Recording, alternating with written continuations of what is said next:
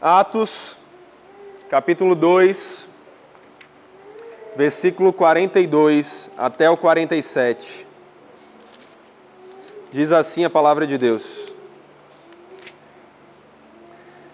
E perseveraram na doutrina dos apóstolos, e na comunhão, e no partir do pão, e nas orações. Em cada alma havia temor. E muitos prodígios e sinais eram feitos por meio dos apóstolos. Todos os que criam estavam juntos e tinham tudo em comum. Vendiam as suas propriedades e bens, distribuindo o produto entre todos, à medida que alguém tinha necessidade. Diariamente perseveravam unânimes no templo, partiam pão de casa em casa e tomavam as suas refeições com alegria e singeleza de coração, louvando a Deus e contando com a simpatia de todo o povo. Enquanto isso, o Senhor lhes acrescentava dia a dia os que iam sendo salvos. Aqui nós temos uma definição muito abençoada de algo que nós devemos buscar para viver como igreja. Ontem foi esse dia muito especial para nós que hoje somos Igreja Batista Reformada de Jundiaí. Depois de quase um ano de plantação, depois de trabalhos em que começamos com três, quatro pessoas, chegamos a dez, mas tivemos dias que não tinha ninguém para vir ao culto, ao ponto da gente dizer não vai ter culto. O Senhor foi nos dando crescimento e o Senhor foi nos dando um crescimento saudável. Pessoas chegaram com sede do Evangelho e juntas foram se somando a essa igreja, a esse corpo, e hoje estão aqui, como Igreja Batista Reformada de Jundiaí, querendo viver para a glória de Deus. Outros também que ainda não fazem parte dessa igreja como membros, mas têm frequentado e que já têm inclusive manifestado esse desejo de se tornarem membros. Também estão aqui com a gente e eu sei que têm também o desejo de entender cada dia mais o que é ser igreja e o que é viver para a glória de Deus. A palavra é onde nós vamos aprender isso. É na palavra que nós seremos capacitados a fazer isso. É nela que nós devemos buscar as forças para viver para a glória do Senhor, a instrução para saber o que é que glorifica o Senhor. E esse texto de Atos 2, do 42 ao 47, vai nos apresentar algumas marcas de como nós vivemos, de como nós devemos viver como uma igreja bíblica, de como devemos viver como uma igreja saudável. E aqui com você, eu quero então ver essas práticas, as práticas de uma igreja bíblica. A primeira prática que esse texto vai destacar para nós é a de ser fiel ao ensino bíblico. O texto, no versículo 42, observe aí, começa dizendo: E perseveraram na doutrina dos apóstolos. Viver como uma igreja bíblica tem como base viver de acordo com a palavra de Deus. É perseverando na doutrina, ou seja, no ensino da palavra, que nós podemos viver de acordo com o Senhor. Hoje existe um preconceito até mesmo com essa palavra doutrina. As pessoas às vezes acham que amar ao Senhor é viver de, uma, de um fruto, de uma espontaneidade, de um arrepio, e elas esquecem que para viver de acordo com a vontade do Senhor, a gente precisa, antes de tudo, saber o que é a vontade do Senhor. E que para sabermos a vontade do Senhor, nós precisamos olhar para onde ele se revelou. E o Senhor se revelou em Sua palavra. Palavra doutrina, colocada aqui na própria Escritura, ou seja, se a Bíblia é a palavra de Deus e usa a palavra doutrina como uma coisa que os cristãos perseveraram, nós então deveríamos valorizá-la, né? Mas essa palavra, como doutrina, ela significa ensino. O que nós estamos vendo aqui é a Bíblia nos lembrando que uma igreja bíblica, uma igreja saudável, é uma igreja que persevera no ensino da palavra, no ensino dos apóstolos como aqueles enviados por Cristo para pregar o seu evangelho, aqueles que foram usados para escrever, em sua grande maioria, o Novo Testamento e aqueles que foram usados também para realçar e reafirmar o que o restante das Escrituras, o que hoje nós chamamos de Antigo Testamento, ensina. Toda a Escritura é inspirada por Deus e útil para o ensino. Toda ela, não menospreze a palavra. Nós já temos enfatizado isso aqui domingo após domingo. Que a palavra seja a base da sua vida, a fonte da sua vida. Que através dela você seja alimentado e tenha então tanto as forças para condições de seguir no seu caminho, como também a sabedoria e o conhecimento para saber que caminho você deve seguir. Que a palavra do Senhor, que as Escrituras sejam então essa prática da sua vida. E que nós, como Igreja Batista Reformada de Jundiaí, que você, como um cristão fiel, viva perseverando na doutrina dos apóstolos, perseverando na prática das Escrituras. Perseverar significa que você não deve ter um momento de avivamento num domingo que uma pregação foi mais bonita, como talvez a de ontem, tão bonita aquela pregação, e depois abandonar. Não, o perseverar aponta para uma continuidade, para o esforço em seguir adiante. Algo que não acaba em um momento, em um dia, em um momento de empolgação, mas algo que segue, que continua.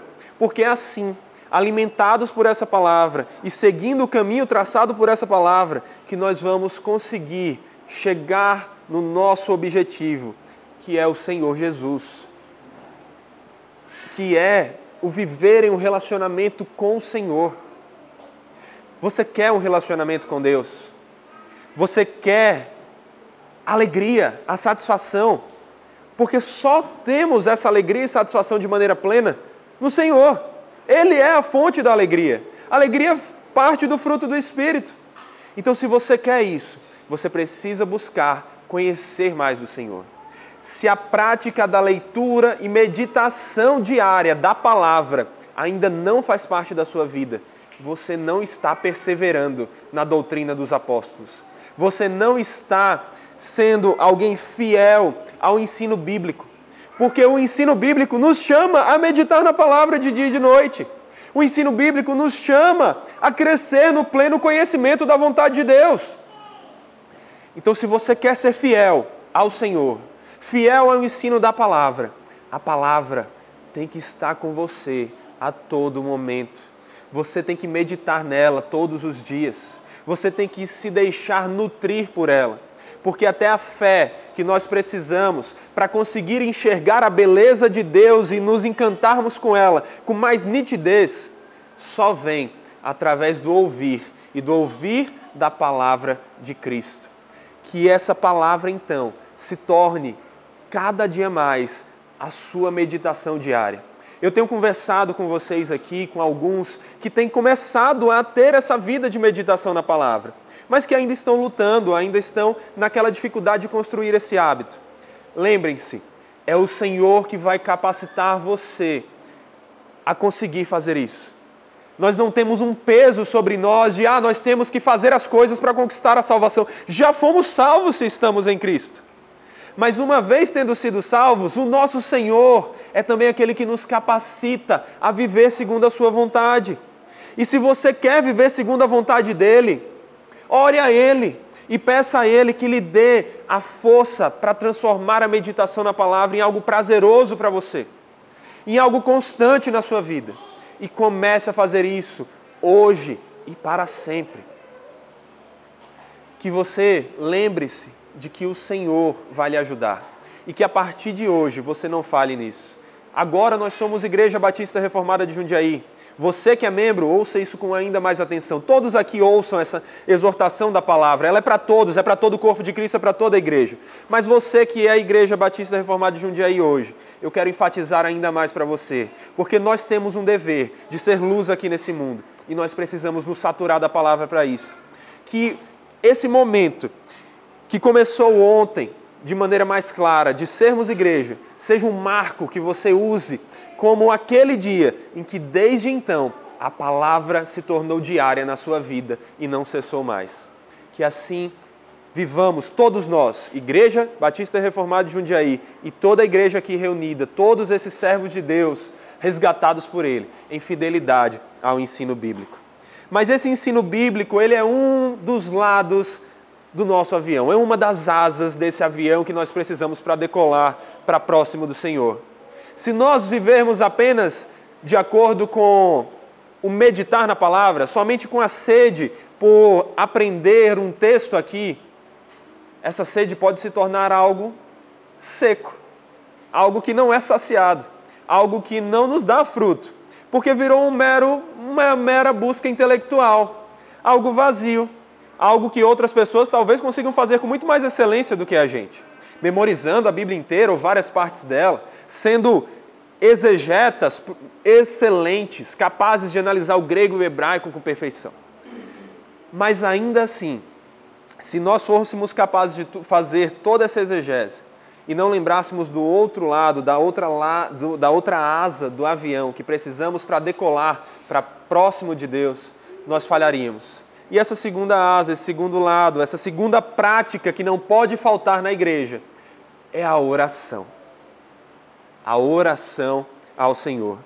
O texto vai continuar no versículo 42, dizendo que perseveraram na doutrina dos apóstolos, na comunhão, no partir do pão e nas orações.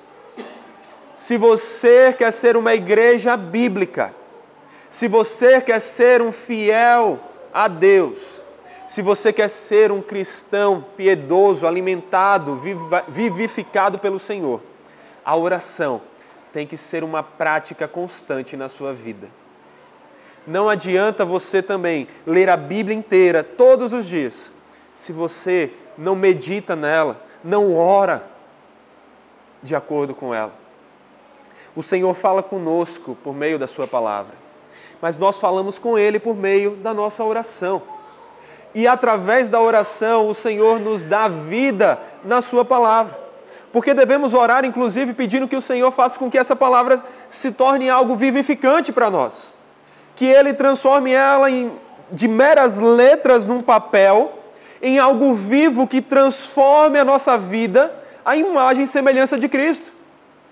Se você quer ter uma vida plena no Senhor, e eu lhe aconselho, busque essa vida plena, porque é isso que o Senhor quer para todos, Ele quer que todos tenham uma vida plena, alegria.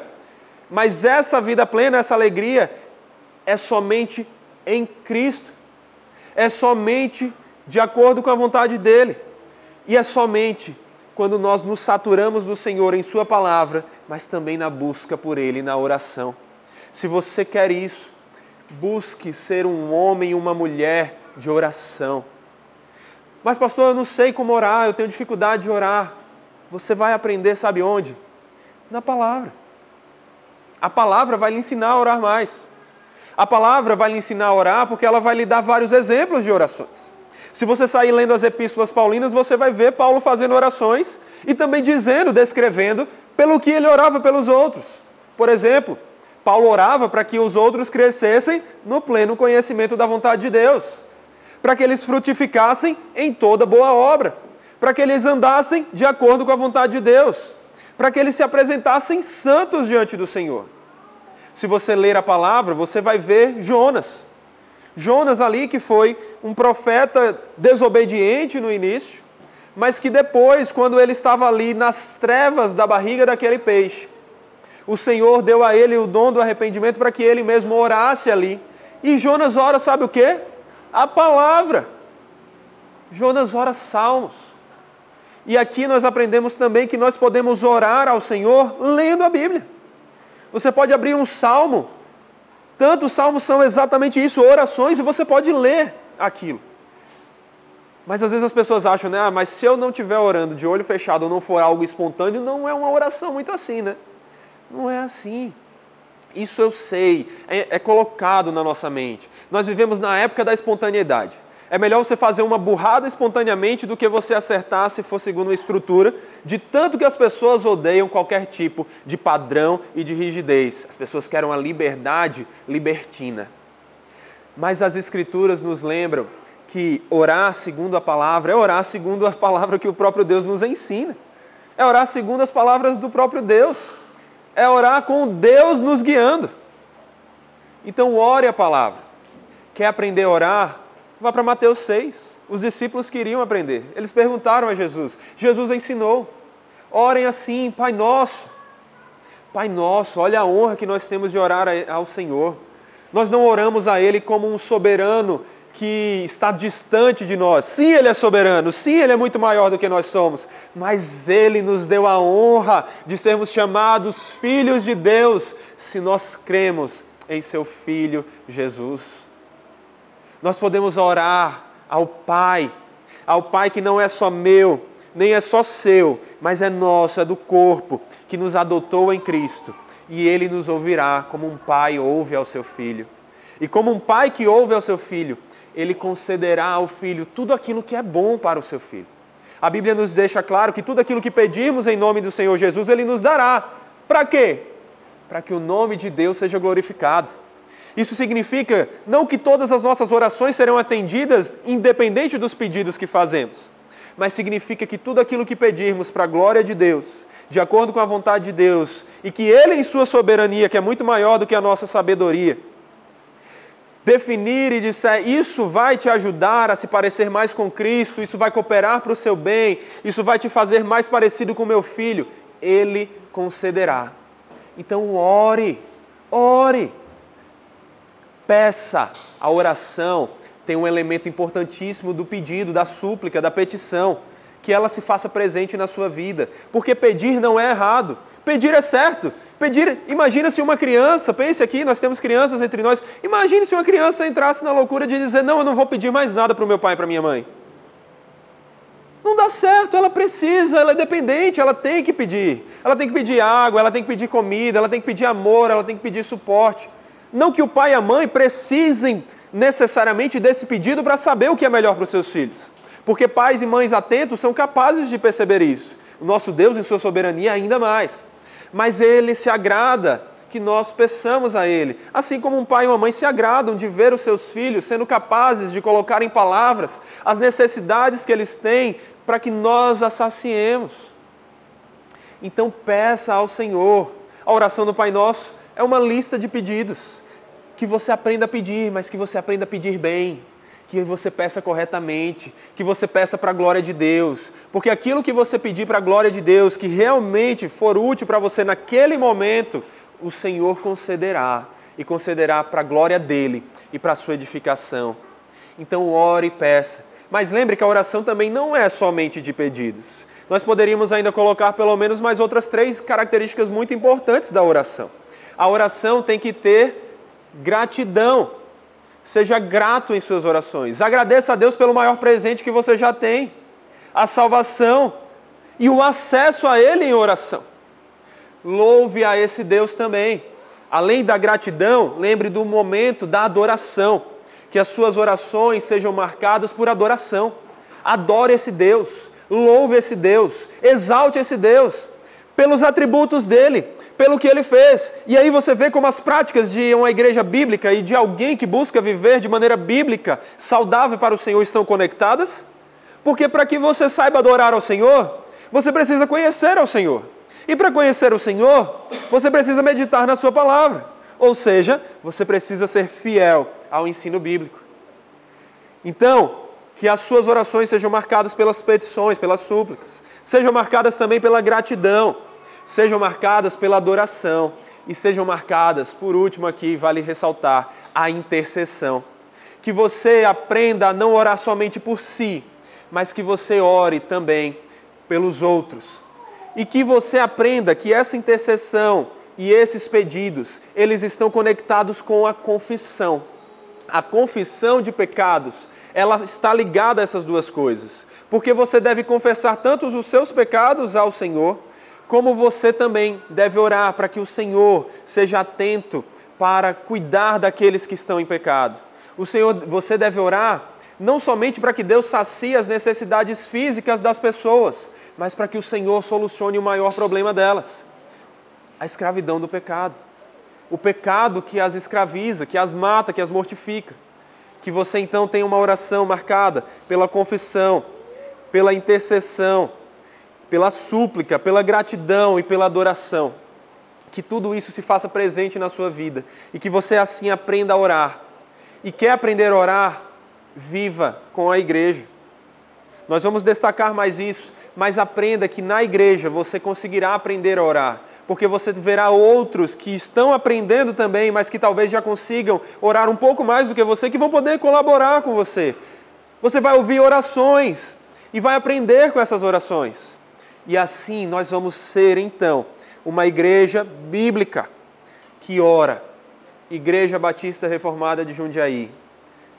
Falo primeiro a vocês, mas também, é claro, a todos que estão aqui conosco. Sejamos pessoas de oração, homens e mulheres de oração, uma igreja de oração. Que essa prática não falte, que nós oremos ao Senhor por nós, mas oremos também uns pelos outros. Nós fizemos um pacto ontem, e nesse pacto nós prometemos que não deixaríamos de orar uns pelos outros. Se você ainda não sabe quem são seus irmãos aqui, mude isso, aprenda quem são Pergunte pelo que você precisa orar por eles e ore. Ore. Ore pelo seu próximo. Ore pela igreja, mas ore também pela sua família, pelos seus amigos, por todos que você conhece. Ore pelos que nos visitam. Você que nos visita, ore pela nossa igreja. Que nós oremos pelo corpo de Cristo, que nós oremos por todos os eleitos, que nós oremos por todos, para que o Senhor seja louvado, para que mais joelhos se dobrem a Ele e o adorem em espírito e verdade. E essa adoração esse louvar, é a terceira prática que nós podemos destacar aqui nesse texto, sobre uma igreja bíblica, sobre a vida de um cristão verdadeiro.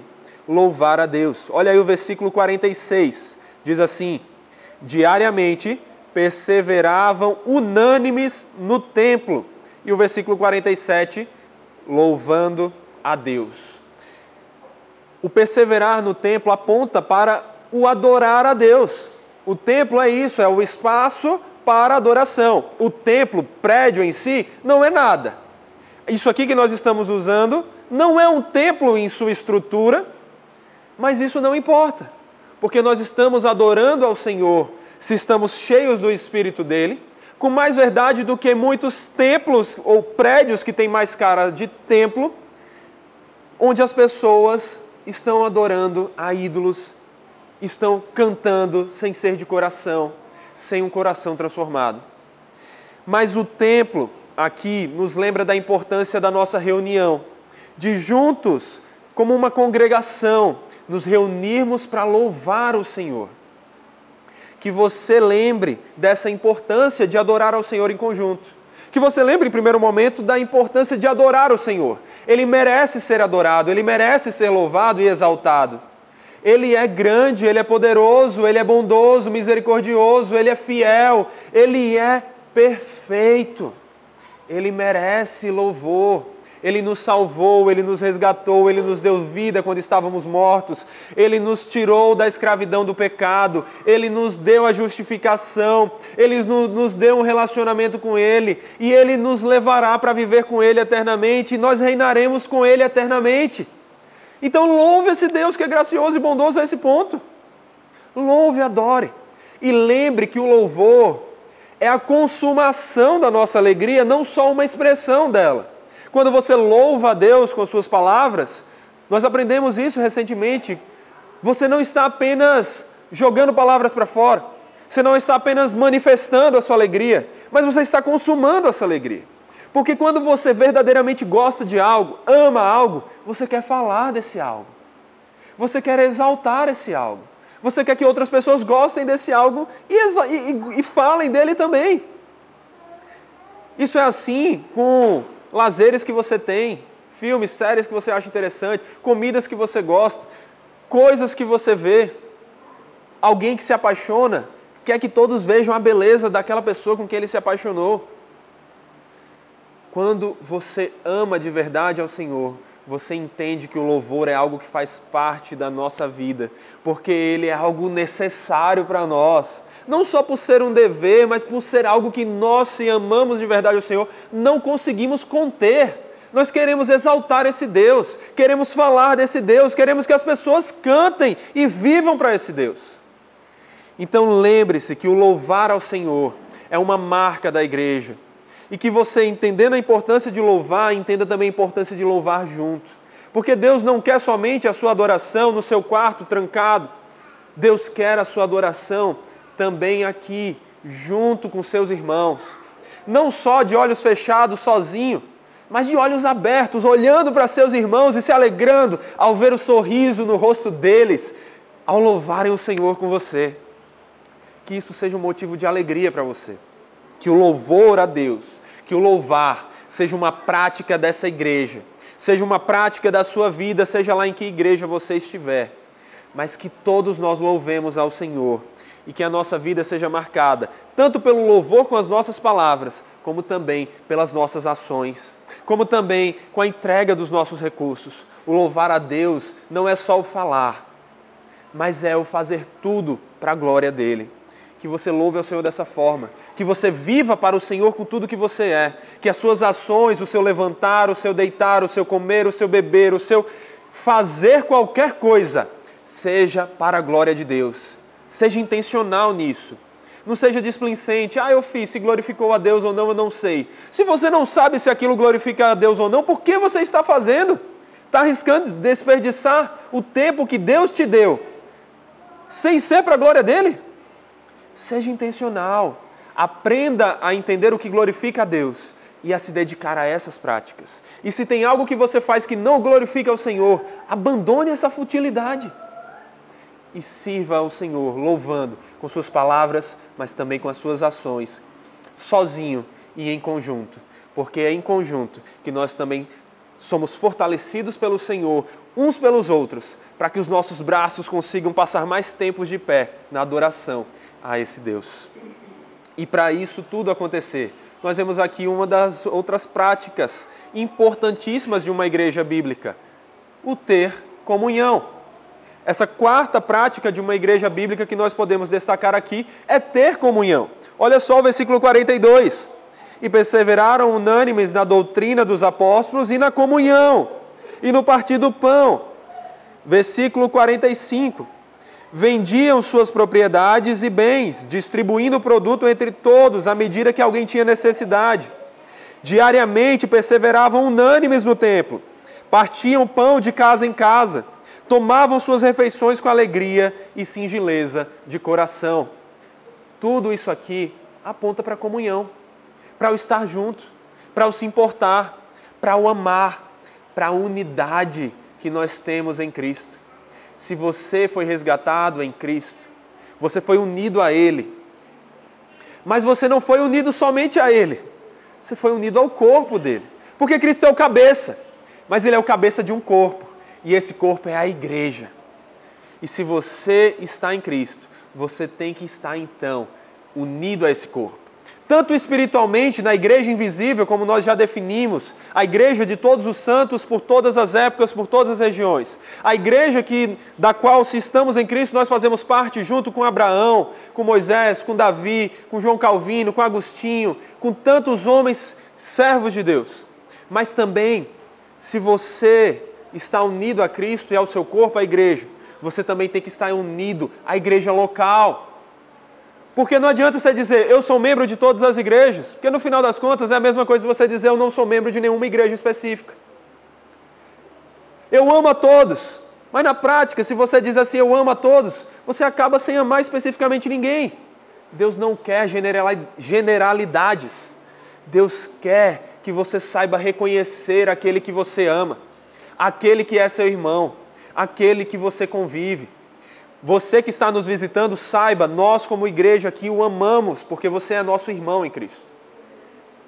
Mas você que é a Igreja Batista Reformada de Jundiaí, saiba que você deve, algum, de algum nível, um amor ainda mais específico para seus irmãos. Você tem que amá-los, você tem que saber quem eles são, você tem que participar da vida deles, você tem que contribuir com eles, você tem que se importar com eles, você tem que conhecê-los. Olha o que é que o texto está falando aqui, comunhão, partir do pão, aponta para essa questão de você fazer refeições juntas. De você, ou seja, estar tá junto, não só no momento do culto, mas também no dia a dia. Ser capaz de ir ter uma refeição ali na casa daquela pessoa, ou sair com aquela pessoa. Você vê aqui que as pessoas estavam juntas, de casa em casa, tomando as suas refeições com alegria. Ou seja, elas estavam próximas. Elas não eram estranhos elas não eram esquisitas assim umas para as outras. essas pessoas sabiam quais eram as casas umas das outras, sabiam onde os outros moravam, sabiam se aquelas casas precisavam de reparos para que eles ajudassem. Olha só, eles repartiam os seus bens para ajudar uns aos outros. Mas se você quer ser cristão, achando que ser cristão é vir para a igreja e pronto, dizer oi e depois tchau, acha que ser cristão, como foi dito ontem, é vir para a igreja com sua família e depois ir embora com a sua família, ao invés de vir para cultuar com a sua família, com todos aqui que são parte da sua família também. E sair daqui também com o espírito de pensar: eu quero ter mais momentos com a minha família, com os meus irmãos em Cristo, não só com o meu bloco familiar genealógico, mas também com todos aqui que são servos do Senhor. Se você não está buscando isso, você está falhando na sua comunhão. E eu sei que todos nós aqui precisamos melhorar muito nisso. Todos nós. Começar de mim. Todos nós precisamos melhorar. Mas o processo para melhorar, a primeira coisa é reconhecer o erro. Então reconheça a sua falta de amor. Reconheça a sua falta de comunhão. Reconheceu? Trace agora a solução. A solução está traçada. O Senhor nos mostra a sua palavra. Ame, sirva. Quer coisas práticas? Aprenda qual é o nome da pessoa que está do seu lado. Aprenda onde ela mora. Aprenda o que ela faz. Aprenda o que ela precisa. Aprenda as lutas dela. E busque fazer parte dessa vida dela. Não como um fofoqueiro, alguém metido, mas como alguém que ama e se importa. Hoje a gente acha que qualquer pessoa que faz uma pergunta um pouco mais íntima para a gente está querendo se meter e saber demais da nossa vida. Quando nós deveríamos ter um coração mais aberto para dar espaço para que as pessoas soubessem quem nós somos e conseguissem fazer parte da nossa vida para nos ajudar. Hoje também, quando as pessoas muitas vezes perguntam as coisas para a gente, elas querem realmente fofocar da nossa vida. A gente às vezes quer fazer isso. E aí também cabe o outro lado da moeda de aprender a perguntar para os outros, não para saber curiosidades da vida dele. Você não tem que procurar saber, por exemplo, qual é a casa do irmão para dizer, ah, esse irmão é rico demais, olha a vida dele. Não. Você tem que procurar saber a casa do irmão para você saber onde é que você vai encontrá-lo, para você saber se ele precisa de você, para você saber que pode contar com ele. Então aprenda a deixar as pessoas entrar na sua vida e fazer parte dela, principalmente se você entende que elas são servos do Senhor, então são seus irmãos. Principalmente se elas fazem parte da mesma igreja local que você.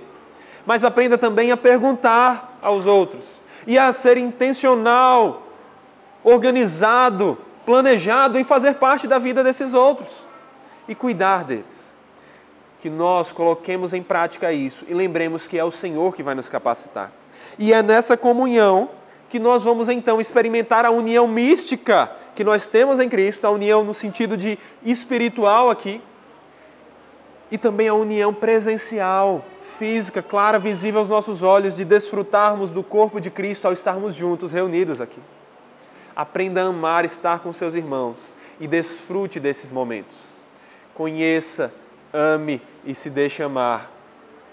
Que assim como Igreja Batista Reformada de Jundiaí, tenhamos comunhão, sejamos intensivos nisso. Que nós sejamos uma comunidade não somente de uma pregação fiel, de um louvor bíblico e centrado em Cristo, mas uma comunidade de muito amor, uma comunidade acolhedora, que saiba amar biblicamente, não passando a mão na cabeça das pessoas, mas apoiando elas para perto de Cristo, mesmo que às vezes signifique com um cascudo para que elas se dirijam para o lado certo. Que você então lembre-se dessa marca. E você que não é da nossa igreja, mas está visitando, que você tenha essa comunhão, seja se tornando membro aqui, seja na igreja que você faz parte, que você seja ativo nessa comunhão, que você busque conhecer as pessoas à sua volta e ter essa comunhão. Ah, mas é difícil, as pessoas não querem. Faça a sua parte. Seja intencional nisso. Se humilhe. Ah, mas é difícil, porque eu chamo e as pessoas dizem não. E aí vem o nosso ego, né? Putz, eu estou chamando dizendo não, parece que eu sou carente. Aprenda a fazer sua parte, insista. Isso é bom. Isso é bom.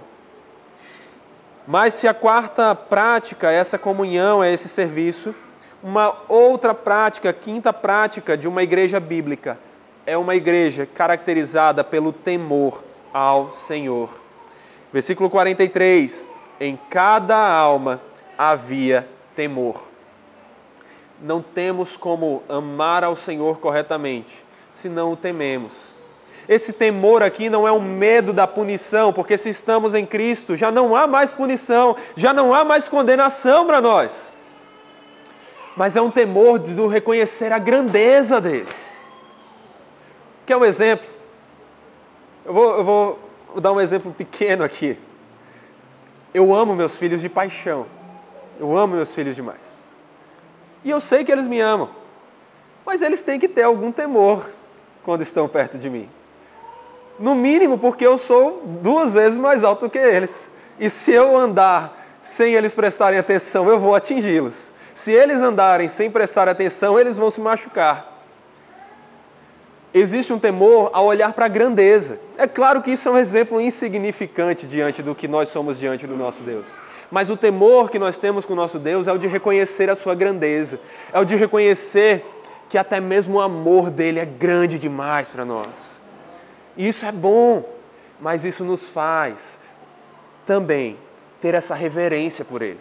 A reverência de saber que Ele está aqui para nos abraçar, mas que Ele é tão grande que nós temos que, com humildade, pedir: Senhor, venha até nós. E temos que esperar que Ele, com Sua grandeza, nos cubra e nos leve, mas como um Pai que nos ama mesmo que aquele pai seja tão poderoso que às vezes chega a espantar. É isso que nós vemos nas Escrituras. Nós vemos que todas as vezes que de alguma forma a glória de Deus aparece, as pessoas temem, mesmo que o amem, mas temem, porque a glória dele é muito grande, é muito resplandecente. O temor ao Senhor, ele tem que estar fazendo parte da igreja. E ele vai fazer quando nós conhecemos a palavra e tememos também andar em conformidade com o pecado ao invés de acordo com ela. Que você tema ao Senhor, olhando que Ele é aquele Pai que disciplina e que isso é prática do amor. Meus filhos devem me amar assim como eu os amo, mas eles devem temer, porque porque eu os amo, eu vou discipliná-los para o bem deles. E por isso eles devem temer desobedecer aquilo que eu ensino. Semelhantemente, mas claro, numa maneira muito mais elevada, nós, como filhos de Deus, temos que amar ao Senhor e somos amados pelo Senhor. Mas temos que temer desobedecer à Sua vontade. Precisamos ter essa vontade muito clara diante dos nossos olhos para que não a desobedeçamos. Porque por amor a nós, se a desobedecermos, Ele nos disciplinará para o nosso bem, para o nosso crescimento. E a disciplina do Senhor dói. Dói ela não machuca, ela não vai deixar marcas no sentido de que não vamos nos curar, mas ela dói, para que nós sintamos a dor que seria se nós continuássemos no pecado e voltemos os olhos a Ele e andemos de acordo com Ele. Que você seja uma igreja marcada pelo temor ao Senhor, Igreja Batista Reformada de Jundiaí. E que você que nos visita, que é de outra igreja, seja também alguém temente ao Senhor e estimule sua igreja a temer ao Senhor e tema ao Senhor junto com ela, andando de acordo com a sua palavra. Uma sexta prática que nós vemos de uma igreja bíblica é experimentar as bênçãos do Senhor. Uma igreja bíblica experimenta as bênçãos do Senhor. Versículo 43 diz que muitos prodígios e sinais eram feitos por meio dos apóstolos. Vale a pena destacar aqui, irmãos, que nós vemos um período muito específico da história. O que nós vemos os apóstolos fazerem aqui é algo que nós não vemos praticamente em nenhuma outra parte das Escrituras ou da história da redenção.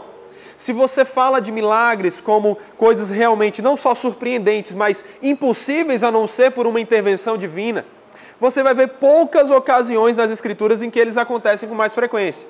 Você vai ver, por exemplo, ali talvez no ministério de Moisés, você vai ver Elias e Eliseu, você vai ver Jesus, é claro, e você vai ver os apóstolos aqui. Mas todas as vezes que essas coisas mais espetaculares aconteciam, elas tinham um propósito muito específico de apontar para a mensagem que era trazida pelos homens que as executavam. Apontar para a autoridade de algo que estava sendo estabelecido ali. Não é em todo local da Escritura que nós vemos milagres espetaculares acontecendo, mas nessas ocasiões.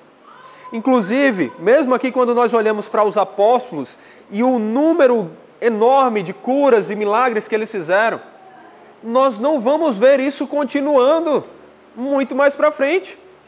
Se, se, houve um momento em que até mesmo lenços dos apóstolos eram capazes de curar as pessoas, nós vemos depois Paulo dizendo a Timóteo: Timóteo, está doente? Toma vinho aí, tá? Porque o vinho era como se fosse um medicamento ali para aquela doença que Timóteo estava passando. Ele dizendo também, Paulo dizendo que estava preocupado, orando muito por Epafrodito que quase morreu de tão doente que ficou. Mas espera aí, se os apóstolos tivessem um poder contínuo de fazer milagres espetaculares, por que Paulo, ao invés de dizer, Timóteo, toma um vinho, diz, ó, oh, estou enviando para você um lenço. Toca nele que está tudo resolvido. Por que, que Paulo, então, não saiu curando o Epafrodito? Por que, que nós vemos esses milagres nesse momento e não em todos os momentos? porque eles estavam relacionados a apontar para a autoridade de algo que estava sendo estabelecido. E foi a autoridade da mensagem do Evangelho. Hoje, nós não vemos tantos milagres assim, porque isso aqui já está pronto. A revelação do Senhor para nós já está firmada. A autoridade já está firmada. Você quer ouvir profecias e ver milagres? Venha para cá para a Escritura. Deus já falou muito aos nossos pais pelos profetas, mas hoje ele nos fala pelo Filho e pelo que o Filho revelou em Sua palavra. Deus faz milagres? Faz. Mas não espere experimentar esse mesmo nível de milagres assim, como você vê em Atos, porque isso tinha uma ocasião específica. É muito mais comum, inclusive, que Deus faça milagres espetaculares em locais onde o Evangelho está chegando pela primeira vez, onde, em locais onde as pessoas nunca ouviram falar de Jesus, não tem a Bíblia em sua própria língua, porque ali, de alguma forma, essa autoridade precisa ser estabelecida. E nós temos testemunhos sobre isso na história da igreja. Mas isso que eu estou enfatizando aqui é primeiro porque a gente precisa destacar e ter esse cuidado, porque na nossa época existe também uma sede muito grande por coisas espetaculares que são encenadas na televisão, nessas igrejas neopentecostais e falsas, na intencionalidade de atrair pessoas. E se você tem a busca por encontrar isso aqui nessa igreja, você está enganado, porque aqui nós não vamos encenar nada. Os milagres que Deus fizer aqui vai ser algo real que Ele fizer. Mas o que você tem que buscar acima de tudo é a palavra para onde esses milagres apontam. E o, o maior de todos os milagres que o Senhor pode nos dar, que é a salvação, a regeneração, a transformação. Então, antes eu queria enfatizar isso. Mas eu também quero enfatizar que sim, experimentar as bênçãos do Senhor é uma das práticas que uma igreja bíblica tem. É uma das experiências, das características que uma igreja bíblica tem. Então, se você quer experimentar as bênçãos do Senhor, faça parte de uma igreja bíblica. Se você agora é membro da Igreja Batista Reformada de Jundiaí, se prepare para experimentar bênçãos do Senhor. Se você faz parte de outra igreja, ore para experimentar essas bênçãos do Senhor. Mas aprenda a reconhecer as bênçãos do Senhor. Bênçãos do Senhor não vão ser apenas quando Ele cura uma, um câncer terminal, mas vão ser quando o Senhor está cuidando, Ele não está deixando faltar, Ele está gerando amor naquela comunidade, Ele está gerando comunhão, Ele está dando emprego, Ele está ajudando no auxílio, Ele não está deixando faltar nada, Ele está dando filhos, Ele está abençoando casamentos, Ele está abençoando solteirice santa, Ele está guiando e cuidando. Você quer experimentar as bênçãos do Senhor? Abra seus olhos para o Senhor. Nós vemos lá no caso de Eliseu que há um episódio em que há um exército do Senhor ao redor dele, E ele estava vendo um exército espiritual ali, mas o seu servo não estava. E Eliseu então diz: Olha, Senhor, abre os olhos dele para que ele veja. E ele então abre os olhos e ele vê aquele exército. O que isso aqui nos lembra também é que as bênçãos e o cuidado do Senhor estão à nossa volta todo o tempo. O que nós muitas vezes precisamos é pedir ao Senhor e ter outras pessoas também pedindo ao Senhor para que os nossos olhos sejam abertos para reconhecer o seu cuidado e as suas bênçãos que estão a todo momento à nossa volta. Então, viu como estão conectadas as práticas? Para isso nós precisamos da comunhão, nós precisamos da oração, nós precisamos do louvor para agradecer ao Senhor por essas bênçãos. Nós precisamos do conhecimento do Senhor para reconhecer quem Ele é e quais são suas bênçãos. Tudo está ligado. Então aprenda a ser uma igreja que experimenta as bênçãos do Senhor. E como igreja, vamos vivenciar isso juntos. E que você seja um canal dessas bênçãos também, como um mero instrumento, que apenas está replicando ou espalhando a bênção que vem do Senhor, mas que não fica apenas em você, ela transcende você e ela alcança seus irmãos. Caminhando já para o fim aqui, as últimas duas práticas. A sétima prática é ser luz no mundo. Versículo 47 diz assim: contando com a simpatia de todo o povo. A igreja não era uma igreja rejeitada simplesmente. Claro que haviam pessoas que os rejeitavam, mas o fato deles viverem de acordo com uma visão bíblica, em comunhão, partindo pão, cuidando uns dos outros, testemunhando, pregando o evangelho, também fazia com que eles fossem vistos com carinho por muitos. Eles tinham a simpatia do povo, porque o povo via que eles eram uma comunidade que cuidava. E também o povo experimentava em algum nível o cuidado deles. E aqui nós lembramos como nós devemos, como uma igreja bíblica, ser luz nesse mundo. Seja luz, acima de tudo, espalhando a mensagem do que, de quem é luz refletindo a luz do próprio Deus. Que as suas boas obras sejam feitas diante dos homens para que ele vejam a luz do Pai brilhando em você e eles o glorifiquem e eles o exaltem. Isso que significa ser luz. Que você lembre, então, que ser luz é o ser igreja e que ser luz como igreja é, acima de tudo, o propagar a mensagem da luz que nos tira das trevas. Essa é a sua maior tarefa como igreja, Igreja Batista Reformada de Jundiaí. Essa é a sua maior tarefa como igreja, você que é de outra igreja. Que você seja luz nesse mundo, pregando a luz que lhe resgatou das trevas pregando sobre aquele que é a luz do mundo, para que eles sejam resgatados da escuridão do pecado, do túmulo da morte que é consequência desse pecado, e eles vejam a luz do Pai e o glorifiquem, e eles sejam transportados para esse reino de luz, e no Senhor eles vivam em alegria, assim como nós temos vivido. Que sejamos luz nessa sociedade, então, sendo missionários, pregando esse Evangelho e para isso nós precisamos, de novo, conhecer e perseverar nessa doutrina, nessa palavra. Precisamos orar para que o Senhor alcance, porque quem salva não somos nós, é o Senhor. Precisamos louvar quando o Senhor alcança e também quando ele não alcança, porque a vontade dele continua sendo feita, tanto no sim como no não, porque os eleitos do Senhor sempre são alcançados. Precisamos da comunhão, para que pessoas nos ajudem a saber pregar esse evangelho e vão conosco pregando e fazendo discípulos em todas as nações. Precisamos também temer ao Senhor e pregar sobre esse temor para que as pessoas vejam a grandeza de Deus e experimentem o seu cuidado e não a sua punição. Precisamos também experimentar das suas bênçãos, porque isso também de alguma forma demonstra a graça e a bondade de Deus sobre nós.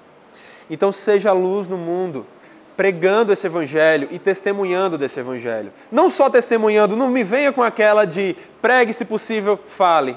Não me venha com aquela de que só importa testemunhar, que você aprenda o conteúdo do Evangelho, seja capaz de falar da Bíblia de Gênesis a Apocalipse, da criação, da queda, da redenção, da consumação, e que você anuncie esse Evangelho. Pare só do Jesus te ama, aprenda a dizer: você está em pecado, você foi criado para viver para a glória de Deus, mas você caiu em pecado, você merece a condenação. Mas tem uma boa notícia, tem uma boa notícia e essa boa notícia é que há salvação em Cristo Jesus, porque Deus amou o mundo de tal maneira que deu seu Filho unigênito, para que todo aquele que nele crê não pereça, mas tenha vida eterna. Aí sim o Evangelho está sendo pregado. E que você pregue comigo, que você pregue com quem está ao seu lado. E que, como Igreja Batista Reformada de Jundiaí, nós preguemos esse Evangelho. Que, como igreja, onde você estiver, você pregue esse Evangelho. E que assim nós sejamos luz nesse mundo. Mas lembre também que o ser luz ele também implica no cuidar das necessidades. Esse não é o foco da igreja, mas faz parte da, do trabalho da igreja em alguma medida. Principalmente você, como indivíduo, como parte, como um dos membros da igreja. Que você pregue o evangelho, mas que você também seja generoso em cuidar das necessidades das pessoas à sua volta.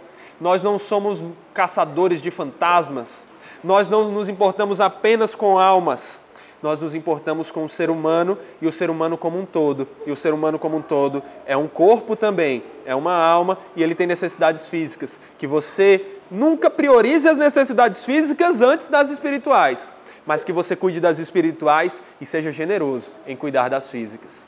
E que, como igreja, nós façamos isso também. E a última prática a última experiência característica de uma igreja bíblica que eu quero destacar desse texto aqui.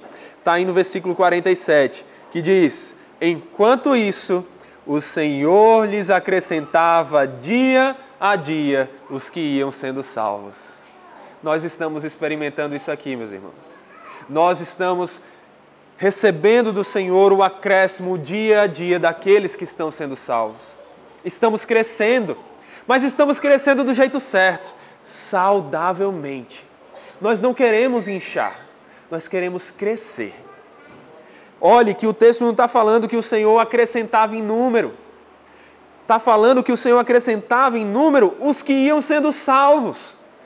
A igreja é a comunidade dos salvos, a igreja é a comunidade dos eleitos, é a comunidade dos que conhecem o Senhor e querem viver em comunhão uns com os outros para a glória de Deus que nós, como igreja, sejamos tão fiéis ao Senhor que Ele acrescente no nosso meio outros salvos, para que junto conosco eles vivam para a glória de Deus, sendo luz nesse mundo, testemunhando, tendo comunhão, louvando, sendo perseverantes na palavra, na oração e fazendo tudo isso no temor do Senhor, experimentando as suas bênçãos. Que nós oremos para que o Senhor dê crescimento, mas não crescimento numérico. Nós não precisamos de cadeiras preenchidas, nós não precisamos de números a mais, nós não precisamos bater meta. Nós precisamos de pessoas temendo e amando o Senhor e vivendo para a glória dele. Que você seja um instrumento para isso e que nós, como Igreja Batista Reformada de Jundiaí e como Igreja de Deus em todas as localidades, em todas as épocas. Sejamos fiéis e canais para que o nome dele seja louvado, o povo dele seja alcançado e esse mundo que está em trevas veja a luz, ó grande luz do nosso Senhor. Oremos. Senhor Deus, obrigado, Pai, pela tua palavra, que o Senhor a aplique ao nosso coração, que o Senhor nos faça viver em conformidade com essas oito práticas.